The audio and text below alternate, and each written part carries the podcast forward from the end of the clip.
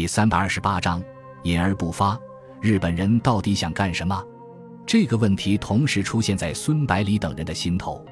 孙百里字斟句酌地说道：“到底是什么原因促使日军做出这种奇怪的举动？咱们不得而知。不过，这毕竟是件好事情，可以使台湾军团得到喘息的机会。”白崇禧用手摸着下巴上的胡茬，若有所思地说道：“我想，应该和日军即将展开的南进行动有关系。会不会是日本统帅部不愿意把兵力消耗在台湾？”从而影响其南进启动的时间。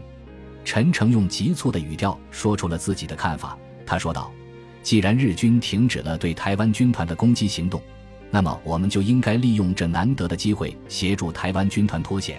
至于日军为什么会这么做，可以交给情报部门去调查。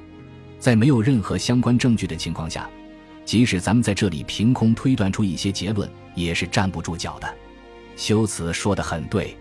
孙百里赞许地点了点头，然后转身向肃立在门口的卫士命令道：“立即致电各战区司令长官，命令他们用最快的速度把当前敌军的举动报告上来，同时多派特工人员进入敌战区搜集相关情报。”白崇禧等孙百里下达命令之后，轻声问道：“孙总统，反攻广西的计划是不是要取消啊？”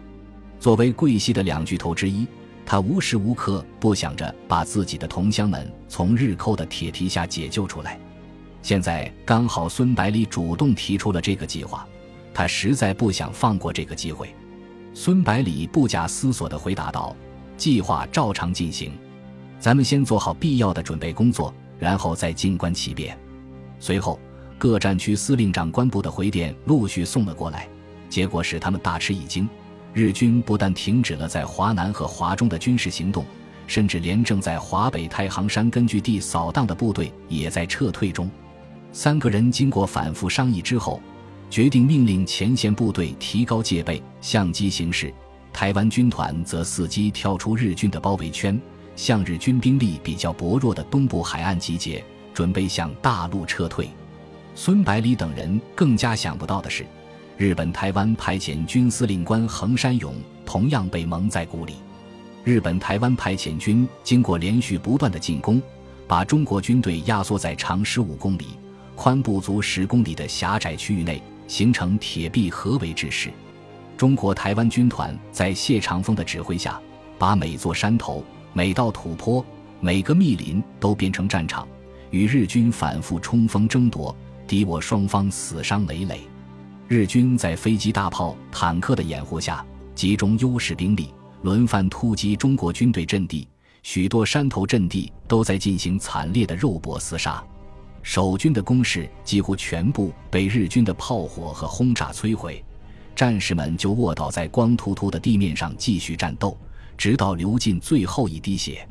在中国军队的顽强阻击下，日军伤亡惨重，最后只得释放毒气弹。舰载轰炸机和陆基轰炸机频繁出动，投下大量硫磺燃烧弹，把守军阵地上的树木草丛吞噬一空，迫使战士们在无法隐蔽的山坡上继续战斗。守军将士冒着日军猛烈炮火和浓烈的毒气，在满山遍野的喊杀声中，不顾一切地发动逆袭，用自己的血肉之躯阻挡敌人的前进。以阿里山和玉山为中心的两百公里范围内。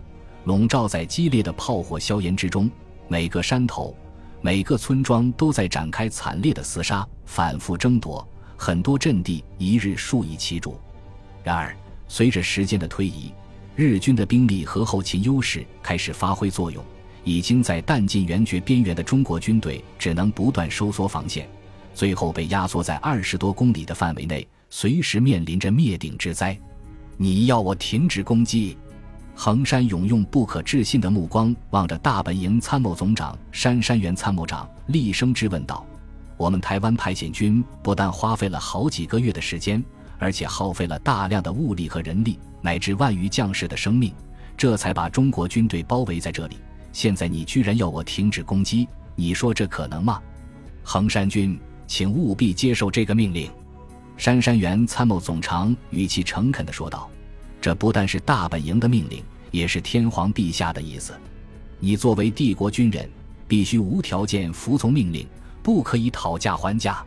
既然是天皇陛下的意思，那我只能接受这个命令了。”横山勇接着话锋一转，继续追问道：“但是你必须给我一个合理的解释。”等到横山勇签署完命令之后，杉山元参谋总长语重心长地解释道：“南进即将开始，大本营和天皇陛下为了避免帝国陷入两面作战的艰难境地，决定向中国政府发动新一轮的和平攻势，希望能够解决中国事变，使陆军的主力能够抽身而出。”向广阔的南亚次大陆进军，从而与德军在印度会师。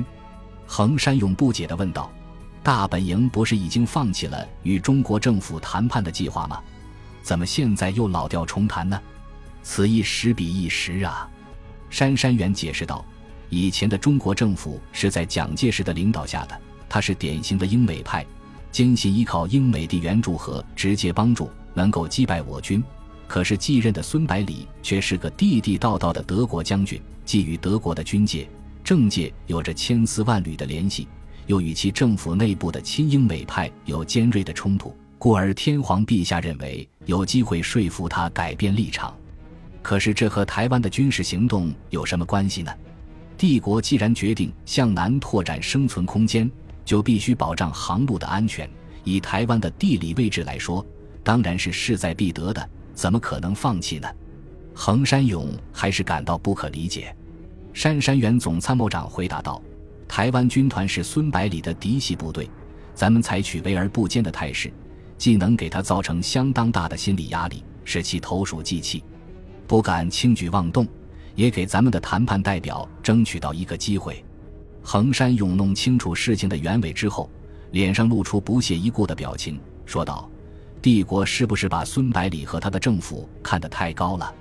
现在满洲的形势已经基本平息下来了，关东军可以有力的支持关内战场，应该能在短时间内击败中国军队，完全控制中国大陆，实现征服计划的最关键一步。杉山元反问道：“那你能不能告诉我确切的时间？需要牺牲多少人？”横山勇本来想说三个月。可是感觉没有任何把握，又想说一年，还是没有把握。说上两年的话，又显得太没有底气了。就这样被问住了。杉山元苦口婆心地解释道：“从事变爆发的现在，已经过去了四年多的时间，陆军还是没有解决中国问题，所以大本营和天皇陛下认为，陆军在中国大陆很难再有所作为了，所以极力支持南进。帝国陆军虽然在中国占据了广袤的土地。”但是控制的物资远远不能满足部队作战的消耗，再加上背上了汪精卫这个沉重的包袱，反而要从东北调集物资南下，实际上是得不偿失。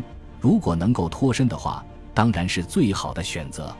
横山勇追问道：“南进只是要夺取法属印度支那和英国、荷兰两国的殖民地，需要出动庞大的陆军吗？”杉山元回答道。英国和美国是一体的，对英国宣战也就意味着向美国宣战，不能抱有任何幻想。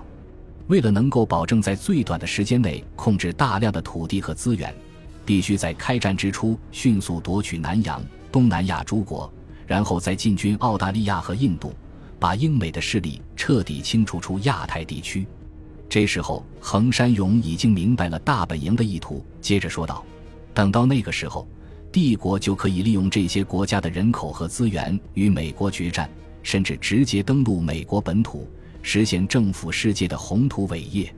杉山元总参谋长微笑着点了点头，说道：“你的理解非常正确，大本营就是这样计划的。”横山勇问道：“总参谋长阁下，炮声已经停息了，我军全面停止攻击，下一步还需要我们做什么呢？”